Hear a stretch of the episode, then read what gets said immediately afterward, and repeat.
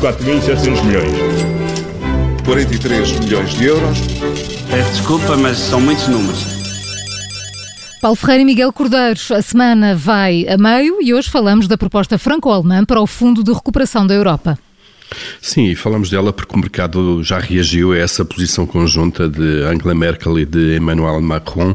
Eh, ontem os juros da dívida dos países do Sul estiveram a cair, eh, o que é uma boa notícia, eh, e sintomaticamente os juros da Alemanha subiram, o que também ajuda aqui a equilibrar as coisas. Isto quer dizer que, que os investidores, de uma forma genérica, consideram que esta proposta que, que, que foi feita um, e que neste momento é menos importante em função dela manterem-se no refúgio dos títulos alemães uh, que dão segurança uh, ao dinheiro que lá é colocado pelo seu baixo, baixo, risco e por isso não só reduziram as posições na dívida alemã uh, como reforçaram posições na dívida de outros países como Portugal, a Itália ou a Grécia. Bom, isto é um sinal de que o mercado considera de facto esta proposta franco-alemã como potencialmente defensora do risco das dívidas dos países mais expostos e com maiores dívidas públicas em percentagem do PIB.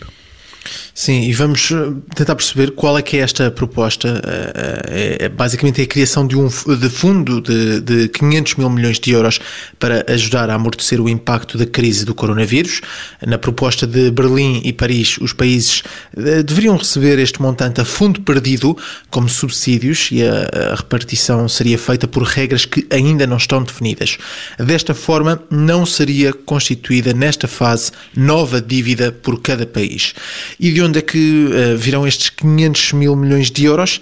Uh, seria dívida contraída pela União Europeia através dos organismos comunitários. Seria então um princípio de mutualização da dívida. É, o que ainda não se sabe sobre esta proposta é de facto o outro lado da operação. Eh, os 500 mil milhões de euros terão que ser pagos por alguém, agora ou no futuro, vamos imaginar que essa dívida eh, é financeira do, do, Fundo de Recuperação é contraída por um prazo de 10 anos. Ora, a Comissão não tem esse dinheiro ali debaixo do colchão e, e terá que encontrar meios para financiar esse fundo. Neste momento, os fundos comunitários chegam, como sabemos, dos orçamentos dos vários países eh, e há uns países que são contribuintes líquidos para o orçamento comunitário, isto é, pagam mais do que recebem depois de fundos de coesão e por aí fora, enquanto outros são recebedores líquidos, como é o caso de Portugal, que, que recebe mais dinheiros da, da, União do que paga. A grande questão é então saber uh, de que gavetas uh, vão sair no final os tais 500 mil milhões de euros e os respectivos juros que ao longo dos anos têm que ser pagos aos credores. Vão sair dos países mais desenvolvidos e produtivos, que no fundo já suportam o orçamento comunitário, ou vão recair sobre os vários países em função da fatia com que cada um foi financiado? É, e se for desta maneira, se cada país acabar por pagar a sua fatia, o que se está a fazer é, é adiar dívida e não evitá-la.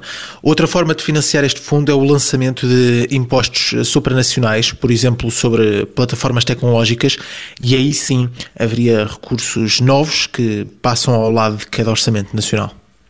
É, mas esta, independentemente da forma, esta é uma discussão que, que está ainda no início, falta chegar depois a, a, a estes, estes desenhos finais. Alguns países opõem-se mesmo já eh, à proposta da Alemanha e da França, falamos da Holanda, da Áustria, da Dinamarca e da Suécia, que não concordam com o tal princípio de, do dinheiro ir para, os países como subsídio. Um, ehm, portanto, ainda há muita água vai, vai passar debaixo desta ponte da Europa até haver um desenho final. Foi a moeda de troca com o Paulo Ferreira e Miguel Cordeiro na Rádio Observador, de segunda a sexta, sempre depois do Jornal das Nove e também em podcast. 4.700 milhões. 43 milhões de euros. Peço desculpa, mas são muitos números.